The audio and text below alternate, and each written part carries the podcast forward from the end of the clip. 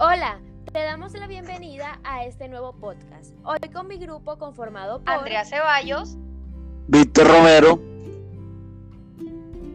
Jair Martínez y mi persona, Dayane Jaramillo, les hablaremos acerca del análisis lírico del poema Discurso del Buen Azar, escrito por Jaime Arturo Martínez, quien es un poeta y escritor cincelejano, licenciado en español y literatura de la Universidad de Pamplona, norte de Santander.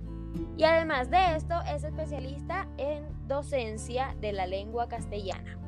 Discurso sobre el buen azar.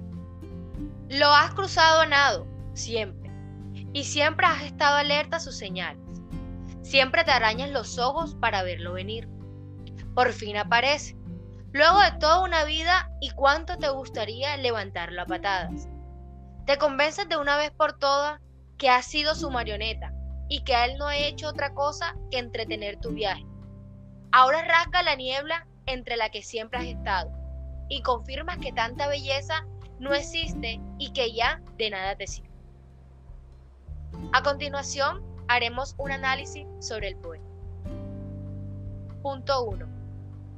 En el anterior poema podemos presenciar figuras semánticas como metáforas. Siempre te arañas los ojos para verlo venir. Otros recursos, como los de la personificación, te convences de una vez por todas que has sido su marioneta.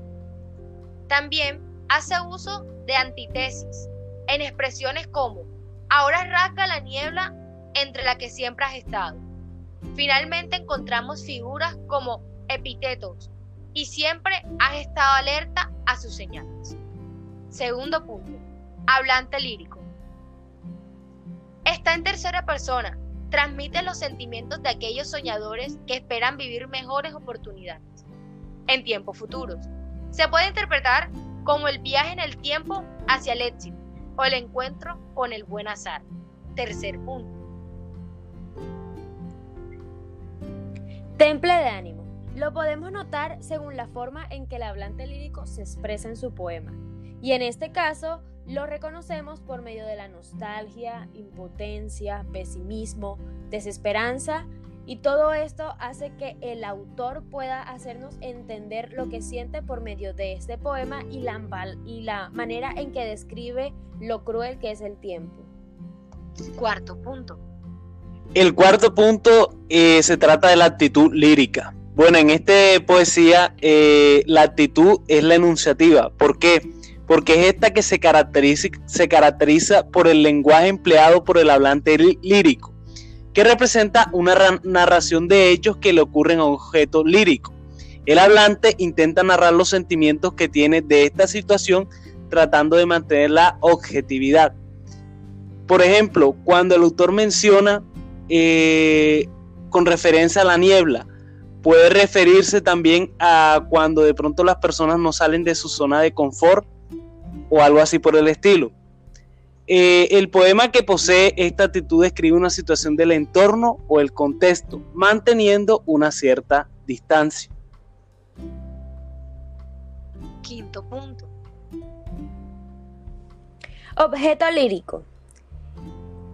En lo que el autor se centra, de lo cual habla su poema, podemos decir que es el tiempo, ya que expresa lo cruel que éste es y sobre todo cómo a medida que va pasando termina llenando de desesperanza a las personas. Sexto punto. Elementos de su estructura. El poema es un verso libre porque no tiene ninguna rima y está compuesto por seis estrofas. Séptimo y último punto. Bueno, la apreciación del poema que le podemos dar es que esta poesía nos enseña cómo a, partir de que el tiempo transcurre estamos este, teniendo vivencias eh, de los diferentes obstáculos que podamos tener, de que todo no es color de rosa y es como un viaje en el tiempo hacia el éxito, donde como podemos tener eh, o correr buena suerte, como que no. Entonces esa es como la enseñanza que nos deja esta poesía, que sigamos adelante y siempre persistir en lo que queremos.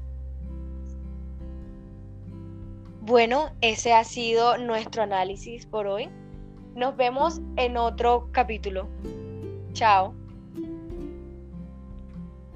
Chao. Chao.